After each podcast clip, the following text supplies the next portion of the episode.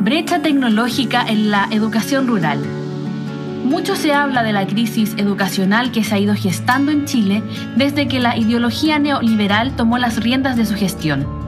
Pero debido a las lógicas centralistas de este país, la que más ha sufrido el impacto de esa visión mercantilista es la educación rural esta crisis se hace más que evidente cuando se decidió salvar el año escolar a través de un escuálido, caótico e inconsulto plan de educación digital impulsado por el Ministerio de Educación.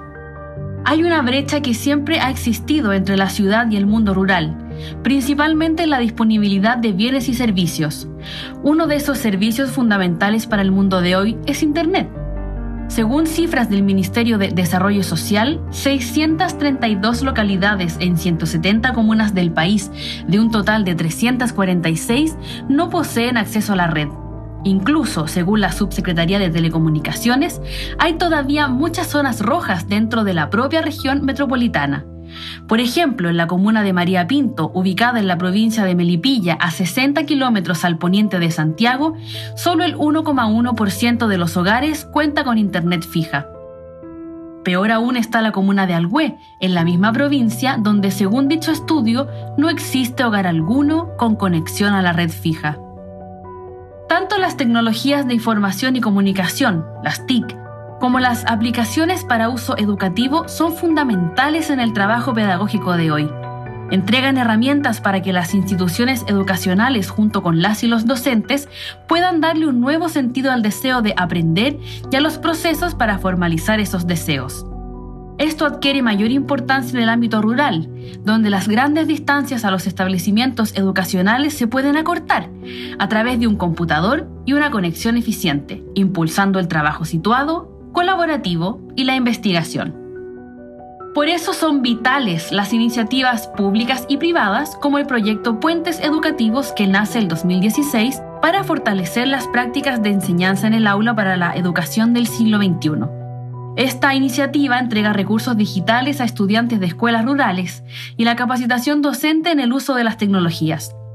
Según un estudio de Salinas y Sánchez del año 2008, las y los docentes con capacitación en tecnologías de la investigación y la comunicación generan las condiciones para que los estudiantes aprendan a utilizarlas y además promueven un cambio paradigmático que es urgente, que las y los docentes posean una mejor comprensión del nuevo papel que les atañe en las zonas rurales, en términos de integración social. Se pretende improvisar educación digital cuando aún estamos lejos en Chile y Latinoamérica de superar la brecha tecnológica. En cambio, lo que esa improvisación derivada de la pandemia ha logrado es poner en evidencia con más fuerza aún que muchos niños, niñas, jóvenes y adultos no pueden ejercer su derecho a la educación. María Caballero en Santa Fe, Argentina, camina más de 10 kilómetros para dejar bolsas con guías y materiales para que los niños que no tienen conexión a la red continúen con sus clases. Historias como esta y similares poco parecen importar a las autoridades que invisibilizan la precariedad ancladas en la tecnocracia y el mercado. Sin políticas públicas que alienten y aseguren la conectividad para todas y todos, cualquier programa de digitalización educativa es solo un discurso vacío. Nunca hay que olvidar que la educación apuesta a un cambio presente y futuro, en una perspectiva de un estado mejor de la especie humana, es decir, conforme a la idea de humanidad y de su completo destino. Una buena educación es precisamente el origen de todo bien en el mundo. Este contenido forma parte del curso Educar en tiempos de crisis de la Universidad Abierta de Recoleta. Para más información ingresa al sitio www.uar.cl.